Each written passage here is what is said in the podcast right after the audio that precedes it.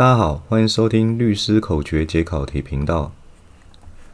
准备过国考法律科目申论题的考生，常常会遇到一个瓶颈，就是明明很用功读书，为什么到了考场写出来的东西还是极为有限？其实往往不是书读的不够多，反而是因为书读太多了。只要仔细想想，为什么法律科目一不小心书就会读太多？说穿了就是一句话，叫做理解不难，记忆难。法律科目的真点或是概念，只要书里写的够清楚，或是老师讲解以后，听不懂的人应该不多。但是既然大家都听得懂，以国考平均录取率大概就百分之三，你要怎么样赢过其他百分之九十七的人？其实要比的就是谁记起来的比较广，谁记的东西比较多，谁可以在考卷上表现出来的内容比较丰富。而这个频道就是利用口诀跟七字押韵的诗句哦，来帮助各位理解相关的真点跟概念哦，那也可以帮助考生把这个重要的概念记起来。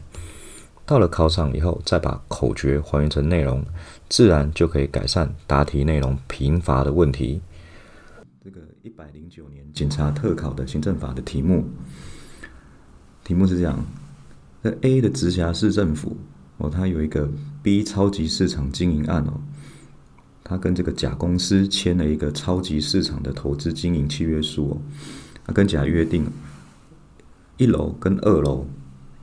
的这个使用方式哦，其中这个一楼啊，应该要依原照原核定的使用目的要做超级市场哦。那二楼呢，他暂时同意哦，甲先做一般的服务业使用哦。之后呢，这个 A 政 A 直辖市政府他就依照这个契约的约定哦，核准甲他所提出的这个二楼使用用途变更哦，暂时做这个商业用途的一般服务业哦。然后这个 A 在这个核准函里面哦，他说说本案哦是个受益行政处分哦，如果日后啊这个二楼必须要做市场使用的时候，哦这个甲公司啊就要依照哦这个 A 市政府的指定期限内把它回复成市场使用哦，否则啊这个 A 市政府他就要依据行政程序法第九十三条跟一百二十三条的规定我来废止这个 B 市。这个二楼哦，这个暂时做商业一般服务业的这个受益行政处分哦。那再者，如果这个一楼哦，这个甲如一楼他也没有做市场使用的时候，哦，这个 A 直辖市政府他也可以废止哦本案的受益行政处分哦。然后这题目问你说，这个核准函这个说明它是不是行政处分的付款？如果是付款，它属于什么种类的付款请说明哦。其实看起来好像很单纯，但其实很容易写错。我们一步一步来看。哦，第一个，我们题目里面看到他讲这个行政机关哦跟人民有签一个契约嘛。哦，这个是考行政法。哦，所以这个行政契约在判断行政契约的真点哦，一定要写。因为这个行政程序法它一百三十五条，它只有说。公法上的法律关系哦，可以用契约来设定变更或消灭，但是它没有去定义什么样叫做行政契约哦，所以学说在实务上，哦大部分都以大法官解释五百三十三号五根大法官呃协同意见书提出来的标准来判断了，那这个很重要，我考试一定要会写。那这边呢，就提供一些口诀哦给各位参考哦，执行公法规手段。本应处分契约换，机关依约应处分上含公权措施等，涉及公法权义务，偏袒机关居高处，标的查无关目的，法定职权职务义哦。哦，那接下来我们就对照的哦这个大官解释的原文哦，然后来说明这些口诀是什么意思哦。哦，第一点，如果说这个行政契约哦，它是作为实施公法规的手段哦，那依照这个公法规呢，行政机关本来应该要做成行政处分哦，那他以契约代替哦，那我们就简简单用两句话来形容，叫做执行公法规手段本应处分契约换哦。那第二点，如果这个约定或行政契约这个契约约定的内容是行政机关负有做成行政处分或其他。公权力的措施这个义务哦，哦，它也是这个行政契约哦，那就是叫做机关依约应处分，上含公权措施等。那接接下来是，如果这个契约呢的约定的内容涉及人民公法上的权益哦或义务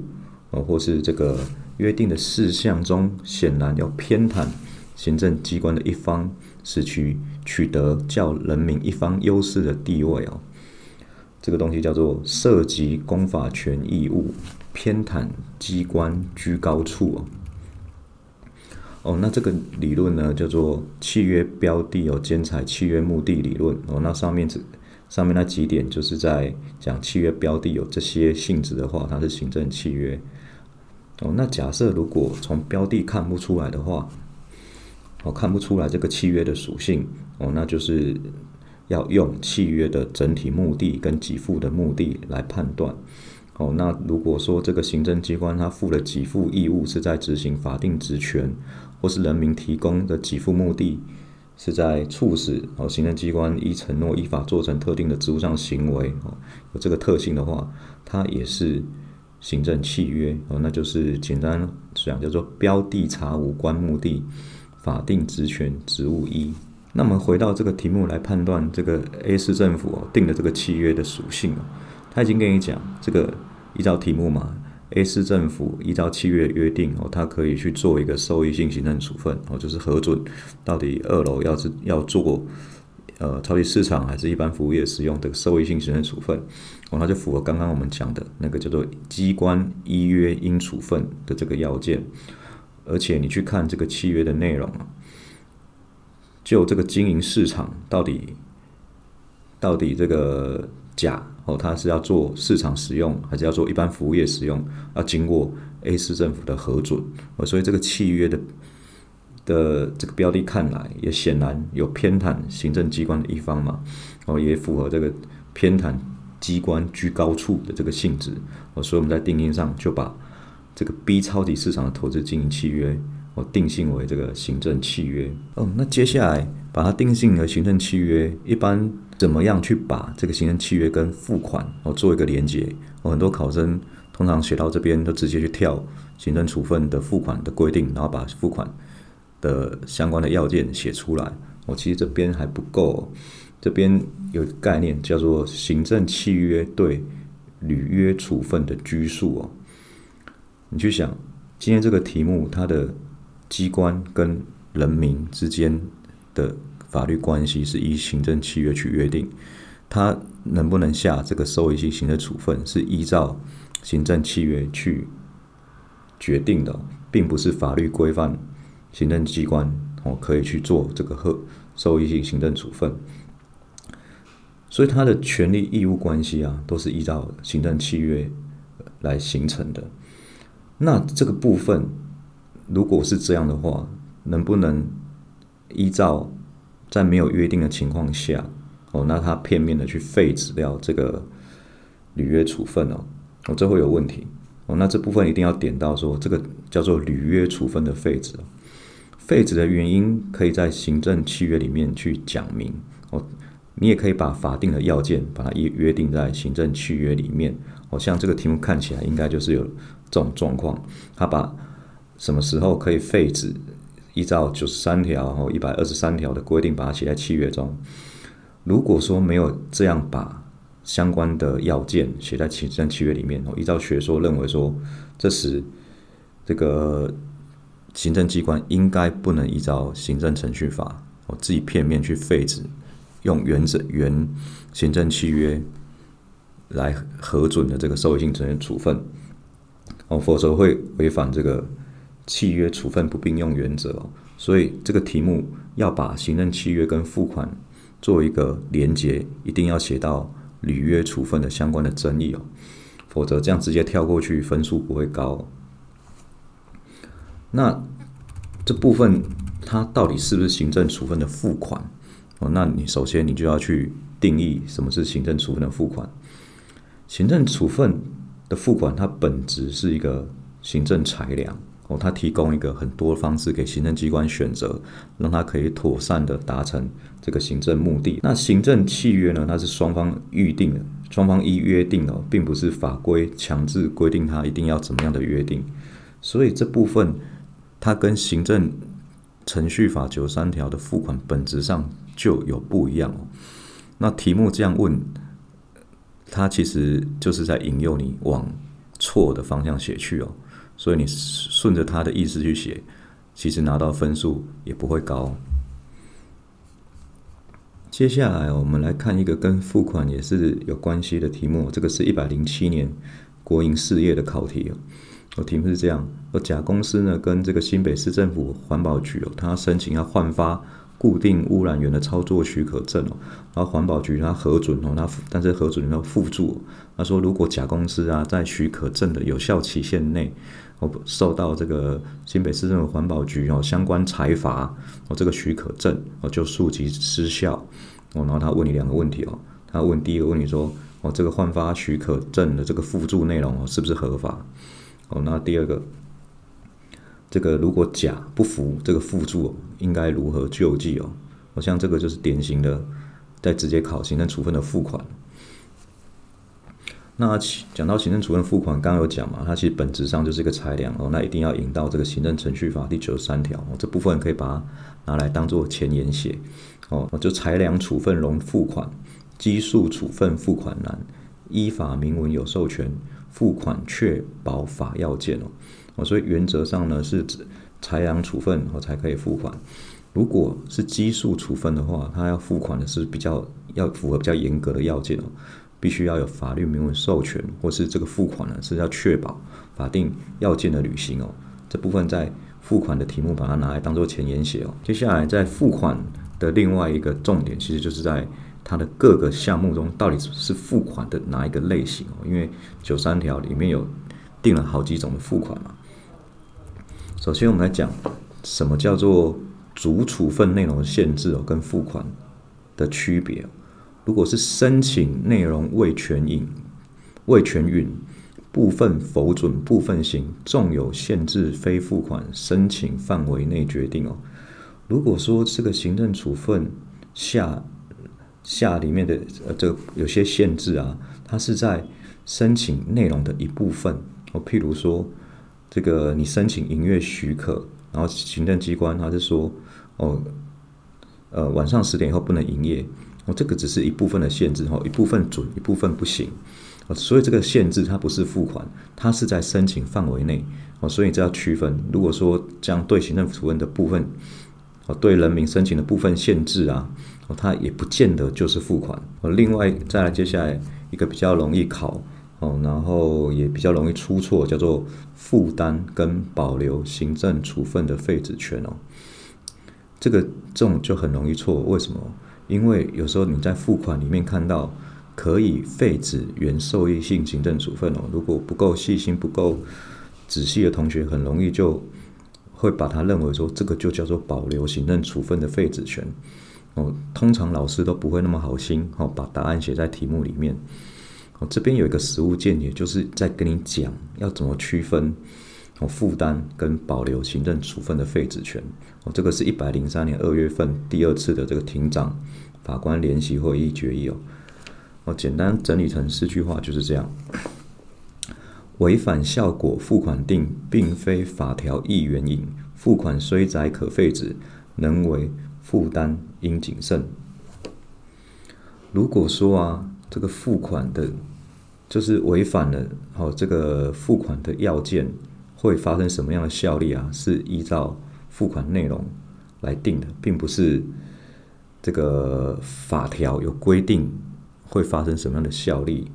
哦。就算这个付款里面载写了可以废止，它还是负担哦，它还它并不是负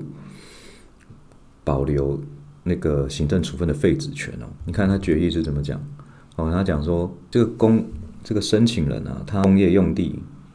土地的使用目的的变更哦，因为它。要做污染防治措施哦，土地不够用，然后它要做一个扩展计划书哦，那这个部分在核准函里面，我又讲说，哦，你我现在核准你变更，但是你要确实的依照这个扩展计划书的使用跟配置，不得一做他用，否则我就要注销我原恢复的原本的这个用地编定哦。那最后这个决议认为说，这个叫做负担，而不是负废止权保留哦。那理由就是很也很简单，然后就说，否则啊，应撤销并恢复原来的。这个土地编定啊，它不是一个法规所规定的法律效果哦，它是违反我这个付款规定的效果哦，所以这部分它还是负担哦，所以你违反了，我就可以依照我下的付款这个内容哦，依照行政程序法第二一百二十三条规定来废止这个原本的处分哦哦，所以如果你对照第一题的答案啊，如果那那个那种写法它不是行政契约约定哦，它是行政处分添加付款啊。用这个标准来看，它就会是负担，它不是保留行政处分的废止权。那接着来看呢，也常常会考的一个叫做负担跟条件的区别。哦，那怎么区分呢？条件成就效生解，负担未履效令费。条件处分不可分，负担独立于处处分。哦，意思就是说，如果说行政处分这个限制啊，哦，它的限制的效果。哦，条件成就了，哦，它会影直接影响到行政处分的效力的话，哦，会产生会使行政处分生效，或者是解消的这个效力，它就叫条件。如果是负担的话，负担没有履行，基本上行政处分不会直接失效，而是行政机关哦，它另外再去做一个废止的行政处分。哦，那所以呢这个叫条件处分，它具有不可分性。哦，那负担呢？它本身是独立于处分的。哦，那用比较口比较浅显的例子来讲，哦，你你要去想象，你跟心爱的人告白，人家说答应你，但是附有条件。哦，那就是你这个条件没做到，你们的关系就自己结束了。如果答应你是负有负担，哦，你负担没有履行。他还要再另外跟你提分手，你们才会结束你们的关系哦。你可以这样去想象，就比较可以理解他的核心的差别在哪里。哦，那回到我们这个题目，这个题目他说，如果没有，如果这个申请人啊被裁罚的时候，哦，原本的许可证它溯及失效，哦，它显然是直接就会发生。跟效力、行政处分效力受到影响哦的这样的限制，所以它就是一个条件哦。那大部分都说这叫做一个解除条件，但其实民法的解除条件原原则上应该是向后失效的哦。那它这个条件更狠哦，是溯及失效，所以这部分你就要在接下来讨论哦，不要只是说它是条件，它就一定是合法。哦，因为行政处分的付款，它原则上也是用裁量，裁量的话，你就要去遵守行政法对裁量的相关的要求。行政处分在添加付款的时候，还是要应该要遵守一般的行政法原则哦。所以要写的更深入一点，你拿的分数才会比较高。添加付款妥裁量，纵有污染，法多方不分轻重。罚就撤哦，裁量怠惰显不当。既然你在添加付款的时候必须要妥善的裁量哦，它只是法律给你很多方式让你多元的达成行政目的嘛。纵使后面有污染的话，法律规定它可以去罚款哦，它可以促其改善，它有情节重大不重大的区别嘛。你下这个付款，你不分轻重，你就直接。让这个原原本的许可证失效，而且还发生溯及的效力啊，这部分可能会有裁量怠惰的问题。你没有好好的说明为什么要这样子直接不分轻重就罚，把他的这个许可证哦发生溯及失效的效力哦，哦这部分还是要提到。那第二部分也是付款常常会一并考的一个重要争点哦，叫做付款。可不可以独立赠送哦？依照传统的通说跟实务哦，是负担独立且可分，单独撤销即应准，其他付款不可分，不服随处一并成哦。他就是说，只有负担啊，跟与跟副官保留负担的事后追加这种类型的，它是独立的，只有这种类型的付款它是可以单独撤销，其他都认为不得单独撤销。我这个这说法，这个说法的好处就是它很好分啊，因为刚刚我们提过嘛，负担跟条件其实不难分嘛，哦有独立性的才可以撤销。哦，那没有独立性的，它其他的都不能不准撤销，不不准独立单对针对付款撤销。那第二种说法，它就区分基数处分跟裁量处分哦。他说基数处分得单撤，裁量处分不单撤。他认为不要去看是付款的什么种类，他要去看你原本的主要的处分是什么种类。如果是基数处分，它才可以单独的对付款来撤销，那裁量处分就不行了。他是他意思是这样，因为说既然付款是裁量权的行使嘛。哦，这之后的结果嘛，如果你只对付款撤销，那撤销了以后，他原本行政处分的裁量就失其依据了啊，因为他是有加这个付款，他才愿意同意你这样的申请嘛。所以你这样子，你把单独把付款撤销，那之后行政机关他一定也会把这个原来原本的处分哦去做了做变动嘛。啊，所以你提单独撤销是没有意义啊，所以他这样做这样区分。哦，他其实比较那个基于行政效率的考量啊。哦，那第三说，他是认为说全部的付款他都可以提这个单独的撤销诉讼。嗯，他是这样讲：付款裁量后添加有无瑕疵，司法查可不可分为自限付款均可独立查。那既然付款是一个裁量权，那有没有瑕疵应该？是司法机关可以审查的，哦，那到底是不是是不是可不可分？那是那个文字上的自我局限啊。就处分相对来讲，它都是一种限制嘛。你你干嘛去把它分可分还不可分？那就算付款撤销了以后，会不会影响到？会不会因为行政机关之后，它就要变动它主要处分的效力？那跟你允不允许行呃人民去救济，那是两回事啊！你干嘛去帮行政机关操这个心？哦，所以第三说他就是比较基于保护人民救济权利的立场，他认为所有的付款哦都可以独立的提起这个单独撤销诉讼哦，所以考试的时候就要三说并成哦，这样分数这样就会每个点都有写到。